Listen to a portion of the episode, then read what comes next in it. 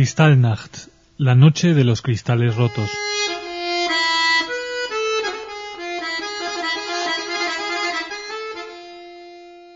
Desde el punto de vista de un niño de ocho años, en realidad no me daba cuenta de la tragedia, ¿no? Hasta que, hasta que no vi la sinagoga donde íbamos siempre quemándose.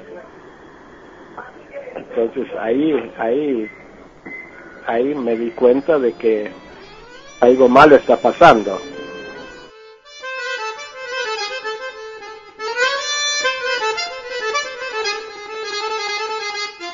Hace 66 años que Max Giesen tenía 8 años.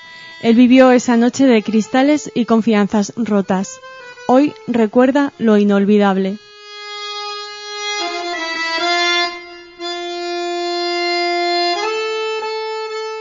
Vida era muy placentera en el sentido de que todos los días iba al zoológico que conocía muy bien, conocía a todos los animales prácticamente por el nombre, hasta que un día, cuando quisimos entrar, eh, vimos un cartelito que decía perros y judíos prohibidos la entrada. Así que ahí se me terminó la visita al zoológico.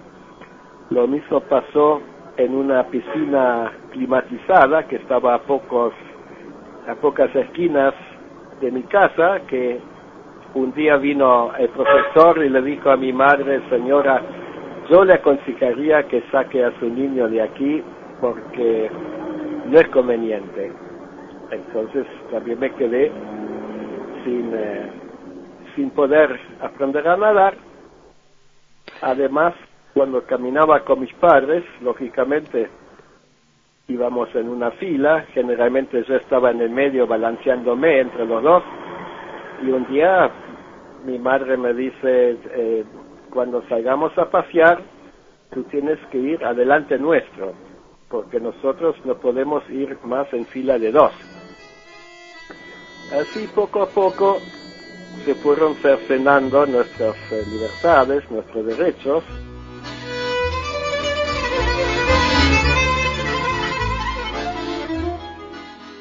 La noche del 9 de noviembre de 1938 y la mañana siguiente, Joseph Goebbels, ministro de propaganda de Hitler, desencadenó el mayor ataque antisemita hasta ese momento contra los judíos alemanes.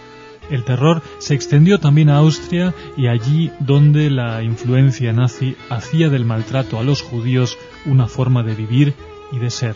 A la noche, eh, a veces venían algunos vecinos, algunas vecinas a casa prácticamente llorando, pidiendo disculpas que no nos saludaron durante el día, pero tenían miedo de saludarnos. Además, muchas veces traían algo de leche o algún huevo, porque llegó un momento que tampoco los alimentos estos estaban destinados a los judíos.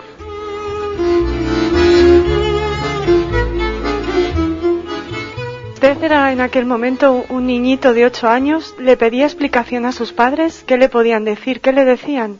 Bueno, en realidad no recuerdo que me hayan dicho demasiado, casi diría eh, nada, porque siempre, siempre tuvieron la, la forma de decir las cosas necesarias solamente, sin abundar.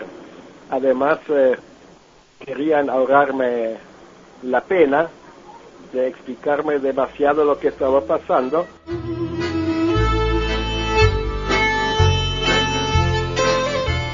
Señor Giesen, en aquel momento muchos judíos alemanes se sentían, antes que judíos, alemanes. ¿Era el caso de su familia? Yo diría que sí, yo diría que sí.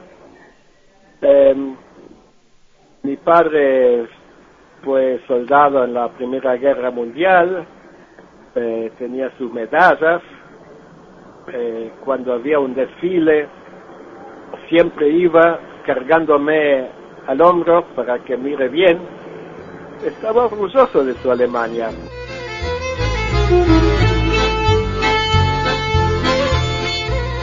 Goebbels pretendió hacer pasar el ataque como una respuesta espontánea de la población alemana.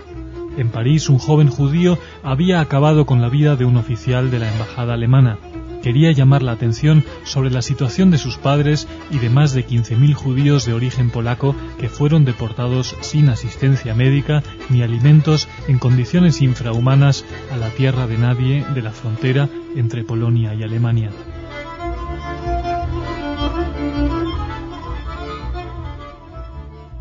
Mi padre, una tarde, era precisamente el 9 de noviembre de 1938, me dijo, vamos a dar un paseo, y salimos a caminar, y me impresionó mucho que muchos negocios en cada cuadra, hasta que llegamos a nuestra sinagoga, eran más o menos cinco bloques, algo así, o seis, estaban rotos, y, eh, y uno al caminar pisaba, pisaba el vidrio. Y cuando llegamos a cierta distancia de la sinagoga, porque uno no podía acercarse, por un lado por el calor y por el otro lado porque la policía lo tenía separado, vi que la sinagoga donde nosotros íbamos, de vez en cuando, estaba en llamas. Y a cada lado había carros de bomberos, con los bomberos listos, para evitar que el fuego se propagase al vecindario. ¿Y había mucha más gente observando esa sinagoga quemándose? Ah, sí, sí, sí, sí. Había gente que gritaba, que aplaudía, otros observaban en silencio, estupefactos.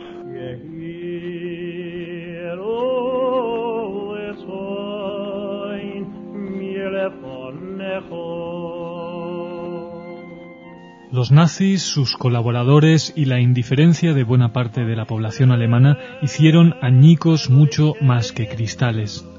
91 judíos fueron asesinados. Se arrestó y deportó a 20.000 personas a campos de concentración. 267 sinagogas fueron incendiadas, más de la mitad quedaron totalmente destruidas. Se arrasaron 7.500 negocios.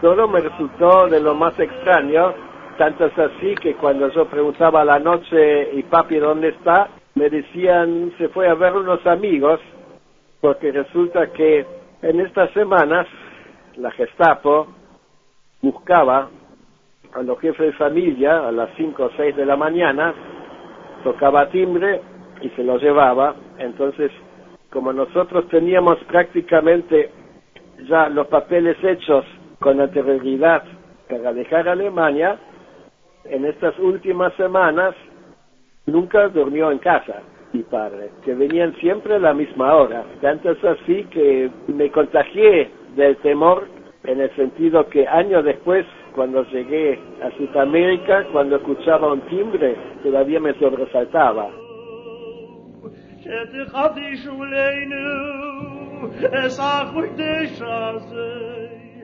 Algunos titulares de la época de la prensa internacional.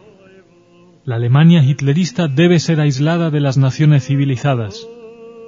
Las represalias contra la población judía de la Gran Alemania superan en terror todo lo que hasta ahora ha hecho el Tercer Reich. En el corazón de Alemania, en un país antes civilizado, crece un peligro para la civilización del mundo entero. ¿Cree que esta, que esta noche de los cristales rotos fue un aviso para, la, para el mundo entero y un aviso que no se quiso, al que no se quiso prestar atención?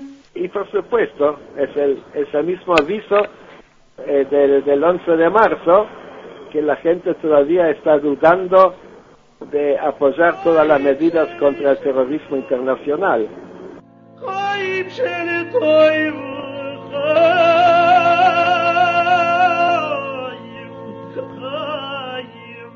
Mi padre tenía casualmente una hermana viviendo en la Argentina que ya había salido de Alemania años antes y eh, esta hermana, o sea, mi tía, eh, nos mandó los papeles necesarios. Yo fui a la Argentina y desde, desde aquel entonces resido en la Argentina, o sea, ya hace, hace nada más que unos 66 años.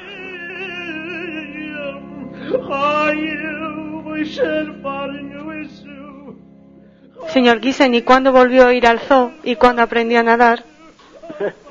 Aprender a nadar, empecé a aprender en el barco, en una piscina que tenían, y eh, al zoo, al zoo de Berlín volví en el, en el año 86, cuando fui por primera vez a Alemania, eh, mejor dicho a Berlín, Alemania ya había ido antes, invitado por el Senado, como hacen las invitaciones a los que tuvieron que abandonar algunas ciudades de Alemania.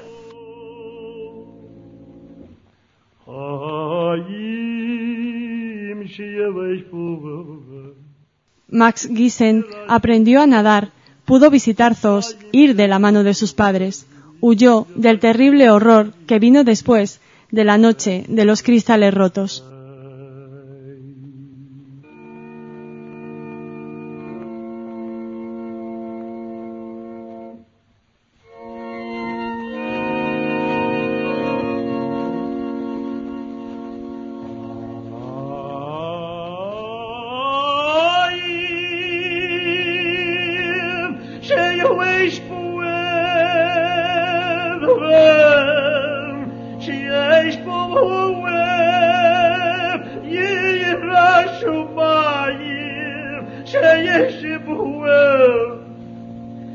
Russia.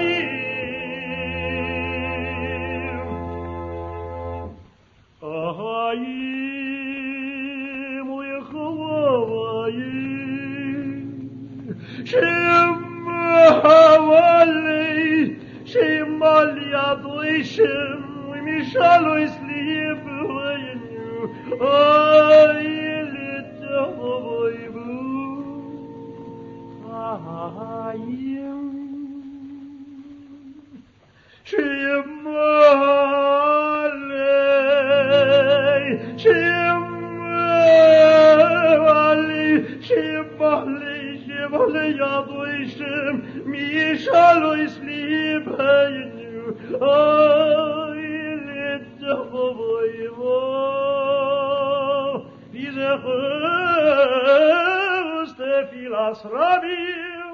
Hemos querido terminar este efemérides con los cantos litúrgicos que se escuchaban en las sinagogas en Berlín antes de su destrucción, en concreto la canción Yei Son.